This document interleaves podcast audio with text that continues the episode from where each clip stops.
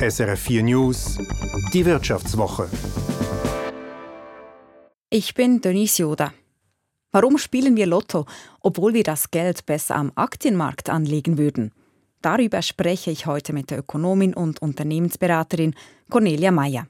Außerdem sprechen wir unter anderem darüber, warum die UBS weitere Stellen abbaut und viele Filialen schließt, warum die Swisscom den Glasfaserausbau vorantreibt und warum Guy Parmelin nach Katar und Saudi-Arabien gereist ist. Cornelia Meyer, spielen Sie Lotto? Nein.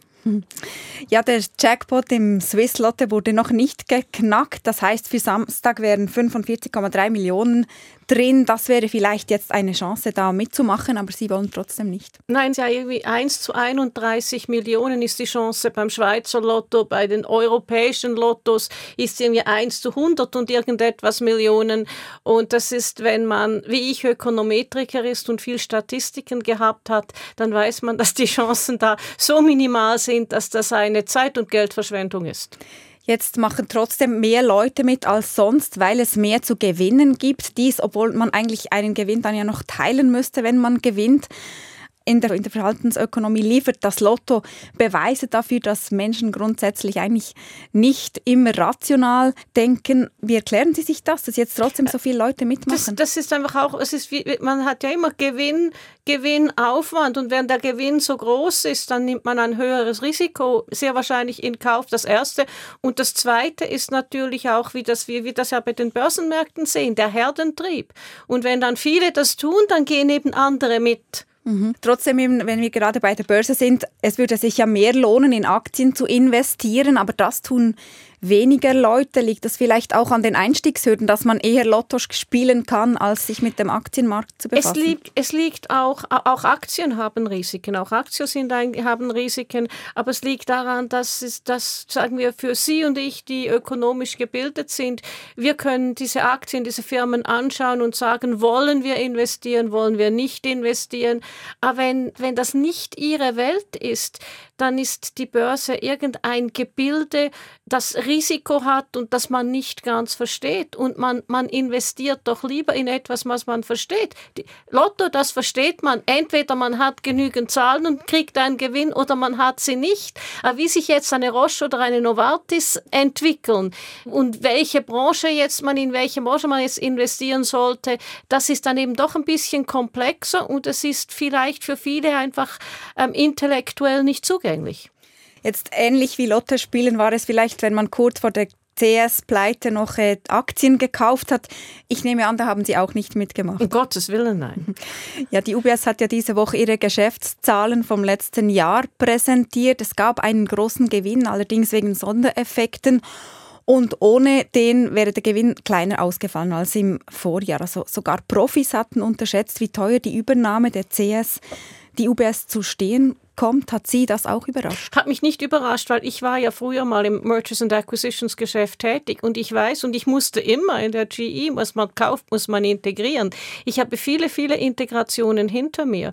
Äh, gegenwärtig muss die Bank mehr ausgeben, als sie einnimmt, eben auch unter anderem wegen Integrationskosten. Was vor allem auch ein bisschen enttäuscht hat, ist, dass man eigentlich bei dem Wealth Management, da hat man ja über 300 Millionen schon verdient aber man hat, Analysten haben irgendwie eine Milliarde erwartet und das hat natürlich dann auch enttäuscht, vor allem eben weil das ja das Geschäft ist, auf die sich die Bank, dass sich die Bank konzentrieren will. Also das Kerngeschäft eben mit, mit dieser Vermögensverwaltung und da haben sich eben auch die Zuflüsse von Kundengeldern verlangsamt und gleichzeitig betonte auch Sergio Ermotti, dass sie so erfolgreich seien und das Vertrauen der Kunden auch zurückgewonnen haben.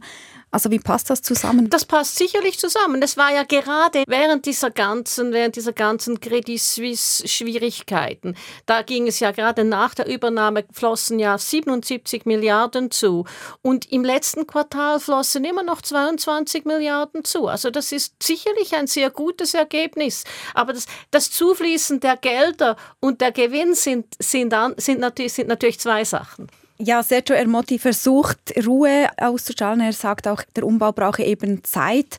Hat Sie der Auftritt von Sergio Ermotti überzeugt? Mich hat der Auftritt von Sergio Ermotti sehr überzeugt. Wo ich eben ein Fragezeichen hatte, ist, ist der kleinere Gewinn beim Wealth Management. Und weil ich weiß, wie hart es ist zu integrieren, das ist, das ist nicht einfach. Also erstens hat er natürlich Personal, das er wo er auch einiges entlassen muss. Zweitens hat er auch dieses ganze Too Big to Fail Problematik, wo man, in der Schweiz sehr die Augen auf ihn hält und auf die UBS hält. Und dann kommen noch kleinere Dinge, wie wenn man das integriert, da gibt es in vielen, vielen, vor allem Kleinstädten zwei Filialen, da muss eine abgestoßen werden.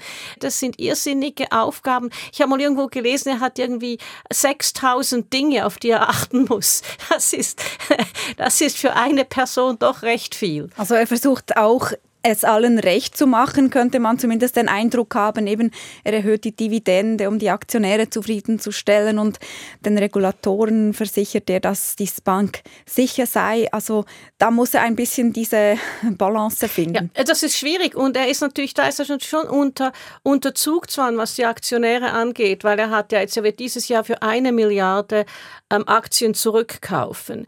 Dann gibt er jetzt mehr Dividenden, also so 70 Rappen pro, pro Aktie. Das ist mehr als erwartet. Aber da ist er im Zugzwang, weil das tun ja alle und das haben Sie gesehen, das sehen Sie nicht nur in der ba Bankbranche, das haben Sie gesehen bei der BP, die auch nicht unbedingt die wunderbarsten Resultate hatte. Die sind auch, die machen jetzt mehr Share Buybacks, also mehr Zurückkäufe von Aktien und, und schütten mehr Gewinn aus.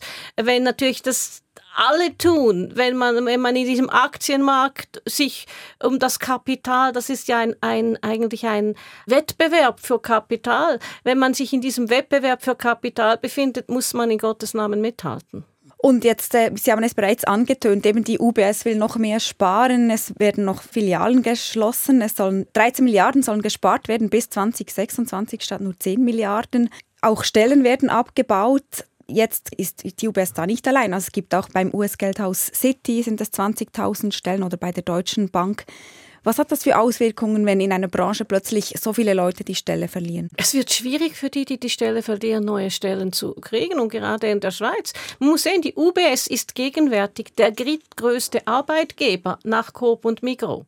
Natürlich ist die Finanzbranche als Ganzes nicht mehr so groß, wie sie mal war, irgendwie um die 8 Prozent mit Versicherung des BIP, des Bruttoinlandproduktes. Und, und die wirklichen großen Arbeitgeber sind natürlich die, die KMUs. Aber die KMUs, da hat dann einer mal 100, einer mal 1000. Aber das ist natürlich schon eine Verunsicherung. Und man, man hat auch gesehen, dass einige von der Credit Suisse abgesprungen sind, weil ihnen einfach die Unsicherheit zu groß war. Da muss ich sagen, das Wichtigste bei einer Übernahme habe ich immer gefunden, dass man so schnell wie möglich Klarheit schafft. Und ich glaube, das versucht Sergio Ermotti zu tun. Aber eben, der hat Zugzwang von allen Seiten. Wir werden sicher am Thema dranbleiben. Sprechen wir noch über die Swisscom. Cornelia Meyer, die hat am Donnerstag ihre Jahreszahlen präsentiert und da ließ eine Ankündigung aufhorchen. Der Telekom-Konzern will seine Glasfasernetz jetzt schneller ausbauen und das wird deshalb nötig, weil der Ausbau in der Luft, also beim Mobilfunk, Stichwort 5G, nicht so rasch vorwärts geht wie gewünscht. Also hat Sie das beunruhigt? Das hat mich nicht beunruhigt, das hat mich genervt, das hat mich geärgert. Wenn man mir sagt, bis 2025 wollen wir irgendwie 57 Prozent der, der, der, Schweiz am Glasfasernetz haben, bis 2030 80 Prozent. Muss ich sagen, in sehr vielen Ländern sind das 100 Prozent. Gehen Sie mal nach Estland, das ist so größenmäßig ein, ein vergleichbares Land. Gehen Sie in die Golfstaaten, da funktioniert das auch. Und dann das 5G der 5G ist natürlich schon, da gibt es immer wieder diese Einsprachen für die Antennen, aber ein wettbewerbsfähiges Land braucht 5G und Glasfasern. Ich habe Angst für den Standort Schweiz, für den Wirtschaftsstandort Schweiz, weil ich sehe, wir sehen ja in unserem Nachbarland Deutschland, wo das überhaupt nicht funktioniert, was das für eine Auswirkung hat. Wenn man wettbewerbsfähig sein will, da ist einfach 5G und Glasfasern sind da. Wir haben natürlich bei den Glasfasern noch noch diese ganze Wettbewerbskommission, die WECO, ähm, Schwierigkeiten. Aber irgendwie muss man da einfach Lösungen finden im Interesse des Standortes Schweiz. Mhm, aber es ist ja nicht wirklich eine Lösung für das Problem in Sicht, oder sehen Sie eine? Ich sehe, ich sehe sie nicht. Ich, ich sagen wir, es braucht vielleicht einen runden Tisch, wo man sich zusammensetzt und eine Lösung findet, weil, und da, das heißt, wird auch die Politik gefragt, da wird Herr Baumala gefragt, da, da, da muss man einfach schauen. Das ist extrem wichtig für den Standort Schweiz. Mhm. Sprechen wir noch über Stadler Rail. Cornelia Meyer, der Ostschweizer Zugbauer, hat einen Großauftrag aus Saudi-Arabien erhalten. Es ist der erste Auftrag in der Golfregion und auch Bundesrat Guy Parmelin war bei der Vertragsunterzeichnung anwesend. Für ein einzelnes Unternehmen ist das sicher sehr bedeutend, aber hat es auch Symbolwirkung für die Schweiz? Es hat absolut Symbolwirkung, ähm, weil die Schweiz, äh, es geht mit der ähm, Agenda 2030 passiert sehr viel in Saudi-Arabien. Das Land wird umgebaut. Es gibt ganz, ganz viele Großprojekte, Gigaprojekte. Und das sollte für Schweizer Unternehmen auch ein Stück des Kuchens abfallen. Und ich hatte das Privileg, im September das Saudi Swiss Cleantech Forum zu, zu moderieren. Und das, da kamen wirklich, da kam die ETH, da kamen gute Unternehmen. Das Interesse der Schweizer Unternehmen an Saudi-Arabien ist sehr groß und sollte sehr groß sein, weil da tut sich was. Und wenn wir uns die Weltwirtschaft anschauen, die stottert, aber, aber die Golfstaaten, da bewegt sich noch was und, und gerade Saudi-Arabien hat so einen Nachholbedarf dass, dass, dass, dass ich das gut finde. Ich fand es sehr gut, dass Guy Parmelin ging. Ich fand es sehr gut, dass er ging mit einer großen Wirtschaftsdelegation. Die hatten so ein Wirtschaftsforum. Ähm, er ging ja nachher noch nach Katar für etwas Ähnliches. Also ich finde es gut, dass, dass es einen Fokus gibt auf diese Region. Solche bilateralen Treffen, gehören die einfach dazu oder gibt es dann auch konkrete Resultate? Haben Sie vielleicht etwas gehört? Ja, na, es gibt sicherlich eben, wir haben jetzt gesehen, dass der Stadler-Vertrag unterschrieben wurde. Das gehört dazu und es gehört dazu, dass sich die Minister gegenseitig auf Ministerebene austauschen können. Diese Länder sind eigentlich sehr hierarchisch. Und da, da will ein Minister spricht einfach mit einem Minister. Aber sie, wir haben, sehr, wir haben gerade in Saudi-Arabien hat die Schweiz eine sehr gute Botschaft mit einem, mit einer sehr, sehr, sehr guten Botschafterin im Übrigen und einem sehr guten Minister. Also ich würde sagen, also Nummer zwei. Also würde ich sagen, äh, die, die Schweizer sind da schon am Ball und, und vertreten die Interessen der Schweiz. Was tut eine Botschaft? Sie, sie muss die Interessen des Landes vertreten. Wechseln wir noch kurz das Thema und sprechen über China. Während in Europa die Preise steigen, kämpft das Land mit sinkenden Preisen, zumindest gegenüber dem Vorjahr. Die Preise sind so stark zurückgegangen wie während der Finanzkrise. Was ist da los in China? Ja, also es kriselt wirklich und wir haben vor allem der Immobiliensektor, wir hatten ja die größte Immobilienfirma Evergrande, die musste ja Konkurs anmelden und wurde dazu gezwungen, von einem Hongkonger Gericht Konkurs anzumelden. Es gibt noch viele andere Immobilienfirmen, denen es schlecht geht, also dem Immobiliensektor geht es schlecht. Vor der Pandemie hat China ja stark darauf gesetzt, nicht, nicht mehr nur ein Exportweltmeister zu sein, sondern eben auch die intern, den internen Konsum zu fördern und der ist seit der Pandemie einfach nicht zurückgekommen. Und da müsste man eben schon etwas tun, um das zu stimulieren, dass die Konsumenten zurückkommen. Aber die chinesische Regierung hat Angst, dass einfach, dass die, dass die Banken vielleicht äh, einfach über die, die Bonität der Banken, wenn da zu viele Kredite gesprochen werden. Das Positive ist zwar die ganzen Exporte von China nach Europa und nach Amerika, weil die jetzt vielleicht billiger werden, wird das unseren Inflationsdruck positiv, also wird, wird die Inflation kleiner werden. Es hat alles eine Kehrseite. Seite.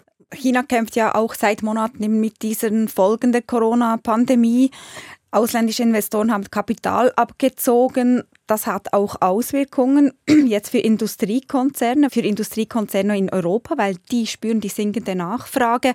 Also was könnte das für Folgen auch für Schweizer Industriekonzerne haben? Das ist für die Schweizer Industrie. Ähm, China ist ein wichtiger Exportmarkt und eben gerade für das wären diese interne Konsum von, von Chinesen wäre eigentlich auch noch sehr wichtig. Ähm, Sie haben das auch gesehen bei den, bei den Luxusgütern. Da gibt es weniger Nachfrage das ist sehr wohl so. Und es ist vor allem für unseren Nachbar Deutschland, für den ist China das wichtigste Exportland. Und Deutschland ist ja das einzige OECD-Land, das ähm, in einer technischen Rezession ist, also das, das negatives Wachstum hatte, also wo die Wirtschaft geschrumpft ist.